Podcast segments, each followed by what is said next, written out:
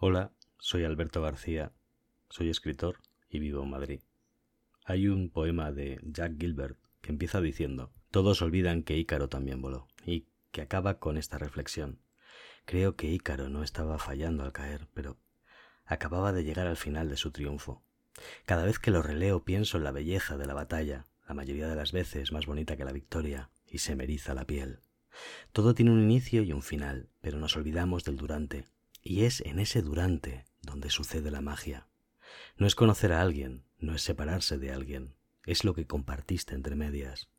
No es emprender un sueño, no es cumplirlo, es lo que te duró la ilusión, no es nacer, no es morir. Es la batalla del día a día lo que dota a la existencia de sentido. En febrero de 2006 fue la primera vez que me apuntaron con un arma. Trabajaba de camarero en un pub y un tipo me pidió una copa en vaso de tubo. Yo se la puse negligentemente en vaso ancho, el vaso equivocado, y ante mi error sacó un 9 por 19 milímetros para Belún y me encañonó. ¿Me estás vacilando? Te pedí un vaso de tubo, me dijo a los gritos. Vi mi vida pasar ante mí, y lo que vi me gustó. La primera vez que besé a una chica, el viaje a Ámsterdam hice cosas que aún me hacen suspirar, mis padres bailando una tarde de domingo en el salón años antes del divorcio, aquel helado que me comí en Ibiza junto a la que creí sería la mujer de mi vida. Me equivoqué. La cara de mi perrita epiléptica de aquel entonces, las manos de mi abuelo. Recortes de una vida feliz. Tenía veintidós y estaba a punto de morir, o eso pensaba.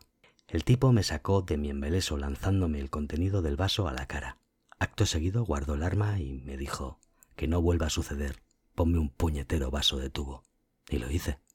No lo denuncié. Necesitaba el trabajo para pagarme aquella carrera de ingeniero industrial que jamás terminé. Aquel día volví a nacer. Y lo que me quedó claro es que lo que importa en la vida es lo que sucede entre ambos puntos, principio y fin, los durantes. Desde entonces, sigo coleccionando momentos por si la vida me vuelve a apuntar a la cabeza con un arma sin avisar.